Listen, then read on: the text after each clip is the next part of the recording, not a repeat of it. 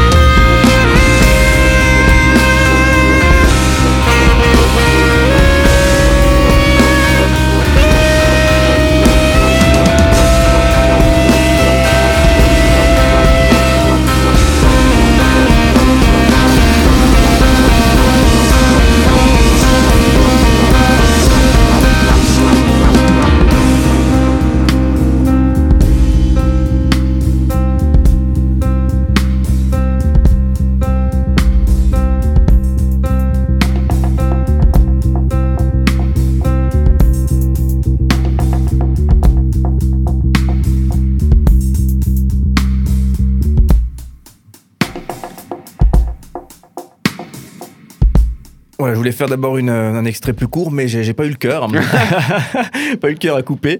Euh, voilà, donc euh, on retrouve Massive Attack, hein, donc ce, ce, groupe qu'on connaît bien, une, une, reprise qui a été, qui a été réalisée. C'est vrai que quand on est pris dans cette montée, c'est impressionnant parce qu'il y a toujours ce, même, ça, la, la, basse qui, qui, mhm. qui roule, qui, qui, tourne, qui tourne, qui tourne, et il y a quand même une montée qui se crée. Par contre, j'ai l'impression d'entendre des guitares, même une guitare puissante. Qui fait cette guitare, sachant qu'on peut le rappeler, on les salue au passage, Léonard Kretz au saxophone, Seb Vallée au piano, euh, Lionel Erhardt à la basse et vous-même à la, à la batterie. Sauf erreur, il n'y a pas de guitariste. Absolument, c'est vrai, il n'y a pas de guitariste. Et en fait, euh, c'est Sébastien Vallée qui, avec euh, tous les effets qu'il construit, les sons qu'il construit avec ses différents claviers, il a plein de claviers différents, a, créé ce son de, de distorsion sur ses claviers. Ouais, et c'est vraiment... guitare, quoi. Ouais, et, et, comment vous avez choisi la, la reprise de ce, de ce, titre? Puisque voilà, faire des reprises, euh, c'est, je crois, une bonne chose aujourd'hui pour de, de, nombreux groupes. Mais, mais comment est-ce qu'on choisit le titre qu'on va reprendre? Eh ben, ça, le fait de, pour un groupe de jazz de faire une reprise de Massive Attack, ça dit plusieurs choses. Ça dit premièrement que il a pas que les cloisons sont très artificielles entre les styles, premièrement, mm-hmm.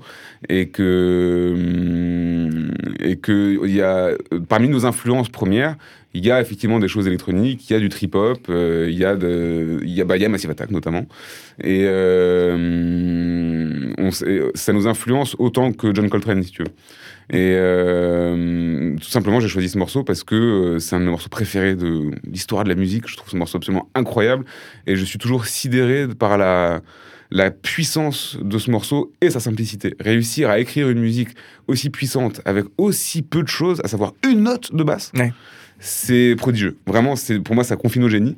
Et donc, euh, on, s'est attelé à cette reprise, pareil, avec vraiment beaucoup d'humilité par rapport à, Massive Attack et à, ce morceau.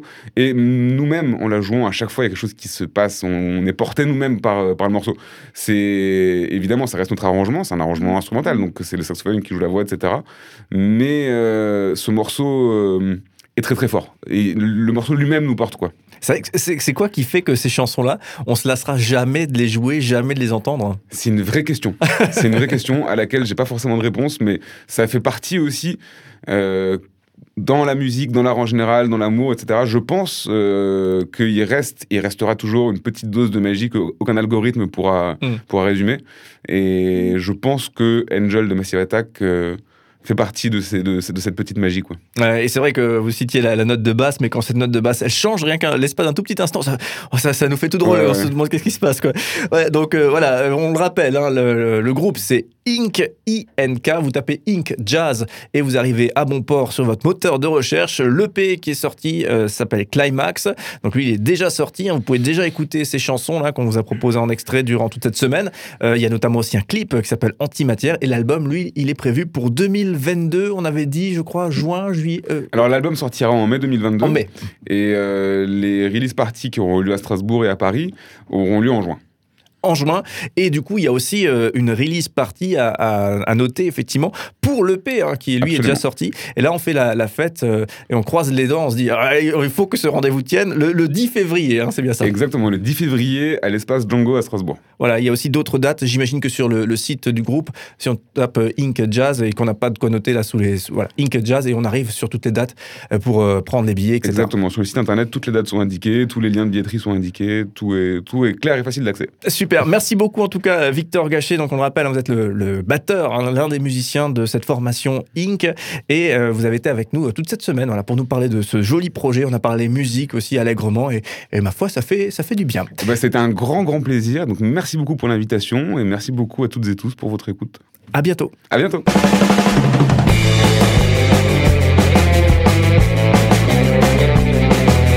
Cinq colonnes à la notre invité de la semaine.